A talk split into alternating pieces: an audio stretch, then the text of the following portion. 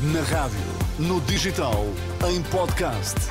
Música para sentir, informação para decidir.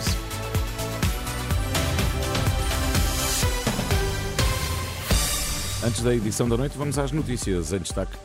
A direção executiva do SNS garante que o plano de reorganização da rede de urgências está a correr como previsto e desmente a preocupação do bastonário dos médicos. Bernardo Silva assume Portugal é candidato a ser campeão europeu de futebol.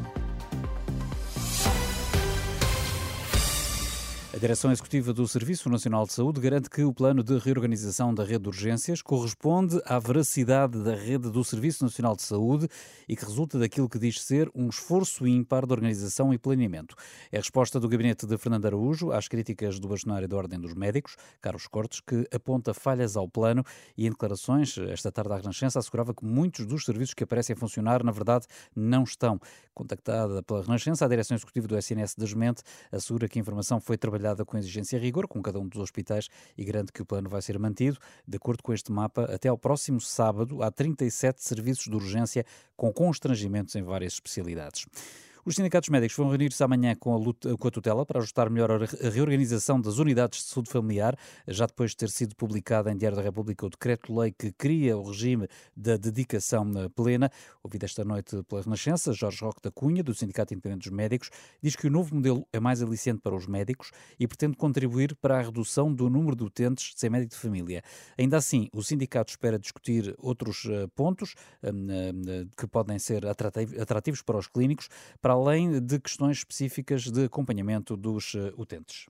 Há um conjunto de incentivos à produtividade que irão ser discutidos e têm necessariamente de ser publicados através de portaria. O Governo poderia fazer de uma forma autónoma, vai ouvir-nos, acompanhamento da, das grávidas, na saúde infantil, os rastreios ao câncer da mama, ao câncer do colo do útero, ao câncer do cólon, um conjunto de indicadores que nós uh, iremos uh, aguardar e ajustar àquilo que, que, é a realidade e aquilo que será a nossa opinião.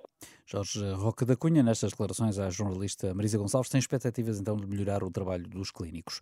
Começou por dizer que tinha posto um ponto final na sua vida política, mas agora o Primeiro-Ministro parece dar um passo ao lado. Questionado sobre se admite assumir algum dia um cargo europeu, António Costa já não diz taxativamente não, diz que não o fará enquanto não estiver esclarecida a sua alegada intervenção na Operação Influencer.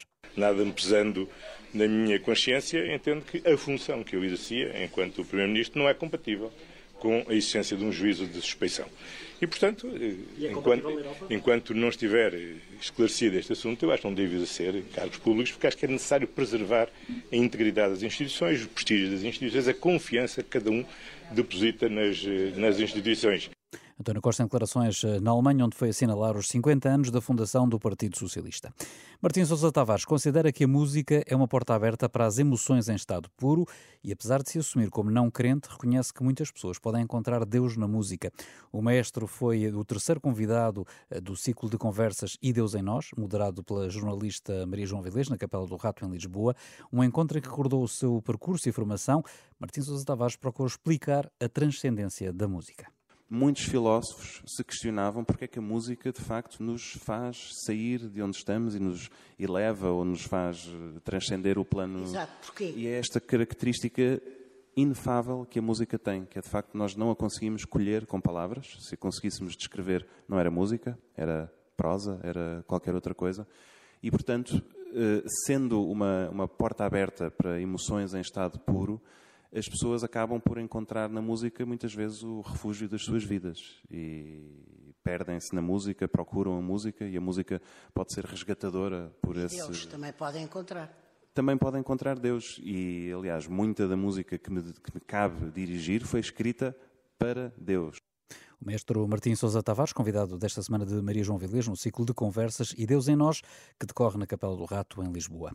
Na corrida europeu de futebol, Itália, República Checa e Eslovénia garantiram esta noite lugar na competição. Há ainda uma entrada direta no torneio que vai ser decidida amanhã entre a Croácia e o país de Gales.